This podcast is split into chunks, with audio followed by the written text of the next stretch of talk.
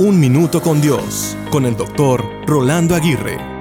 Me fascina la temporada navideña. Las ciudades se visten de luces, las decoraciones llenan las casas, las tiendas se visten de artículos navideños, los negocios ponen música navideña, las iglesias tienen programas especiales, las familias se reúnen a compartir regalos, etc. Toda la atmósfera nos vuelve a recordar este anuncio original de la primera noche navideña que decía paz en la tierra. ¿Tienes paz en tu vida? ¿Tienes paz en tu corazón? El mensaje navideño trae esperanza, gozo, alegría y sobre todo mucha paz. Dios es un Dios de paz.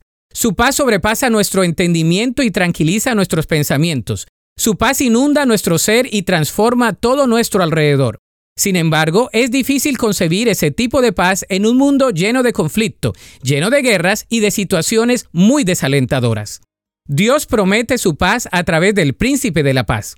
Ese príncipe de paz se llama Jesús. Así que cuando estés en luchas, pruebas y situaciones extremas, siempre medita en Jesús, quien puede ser realmente tu paz.